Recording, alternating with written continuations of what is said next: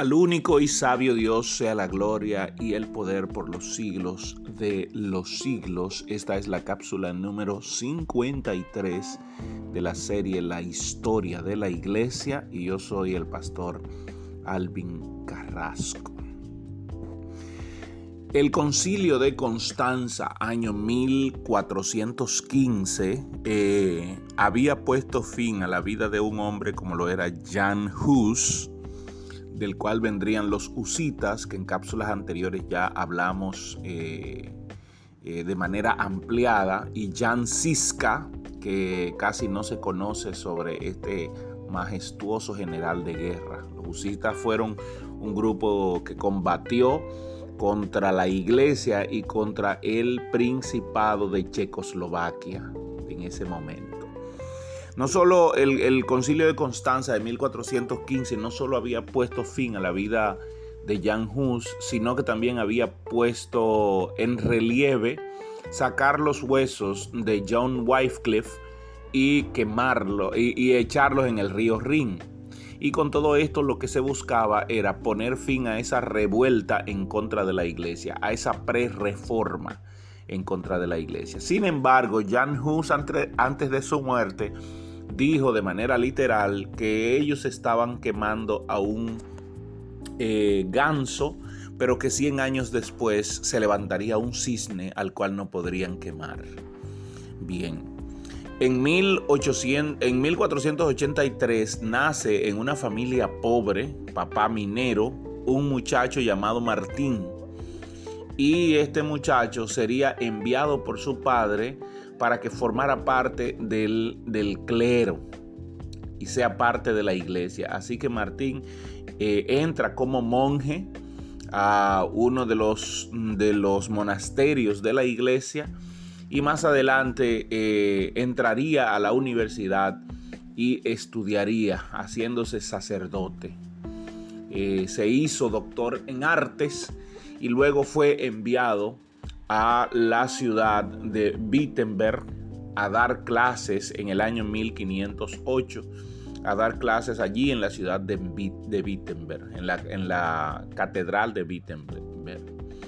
En el 1512, cuatro años después, Lutero ya era aceptado como el senador de la catedral, eh, no, el senador del, eh, de esa de esa materia eh, y se le otorgó el título de doctor en Biblia. Eh, y más adelante ocuparía totalmente, en 1514, totalmente eh, la catedral de Wittenberg, siendo él el rector de esa catedral. Y no solo eso, también se le entregaron unos 11 monasterios, los cuales él tenía que supervisar. Ahora bien, todo esto sería parte vital de lo que acontecería en lo adelante. Lutero era un hombre muy escuchado, su mensaje era muy radical. De hecho, había viajado a Roma, pero había visto la corrupción de Roma y a él no le gustaba. Y se centró eh, en, esos años anteriores, desde 1508 hasta 1514. Ya había estado estudiando griego y hebreo y todo esto lo lleva a él a centrarse en el estudio completo del Nuevo Testamento. Y es allí donde encontró la verdad del Evangelio de Jesucristo. Todo esto contrastó con lo que estaba pasando alrededor de Lutero. Comento rápidamente.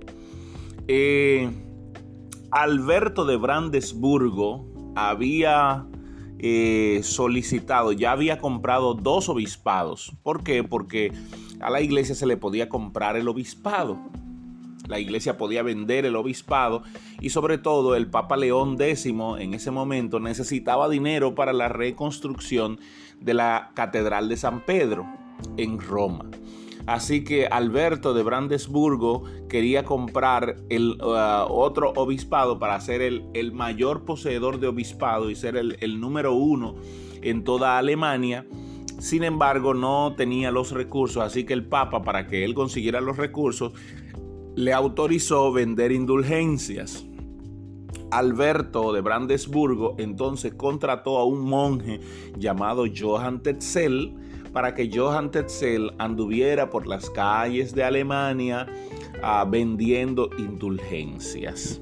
Y esto sería lo que eh, catapultaría la decisión de Lutero de publicar en la puerta de la Catedral de Wittenberg las 95 tesis. No me voy a concentrar en las 95 tesis, fíjense que no he hablado mucho sobre la vida de, de, Lutero, no he dado mucho detalle porque queremos llegar al punto de qué eran las indulgencias, para qué eran y cuál era la contraposición de Lutero ante todo eso. Así que eh, eh, la venta de Johann Tetzel, de hecho Johann Tetzel decía que cuando un chelín caía en el fondo del cofre, cuando una persona daba, pagaba por la, por la indulgencia, cuando un chelín caía en el fondo, del, el fondo del cofre, entonces asimismo las almas de esa persona, las almas de los familiares de esa persona que estaban en el purgatorio, salían de allí y se iban al cielo. Y aparte de todo eso, a la gente que compraba la indulgencia se le daba una titulación que decía que esta titulación le permitiría entrar directamente al cielo. Imagínese esto. Lutero había predicado un sermón de domingo y había una persona que normalmente, Lutero normalmente cuando terminaba la predicación del domingo en la catedral, eh, saludaba a las personas en la puerta pero se dio cuenta de que faltaron algunas personas y esa tarde salió a las calles y encontró a uno de los que faltó borracho. Así que Lutero le preguntó qué pasó, por qué no fue a, a, la iglesia. Y este borracho le dijo que ya él no necesitaba ir a la iglesia porque él había comprado su entrada al cielo y le mostró a Lutero esa indulgencia.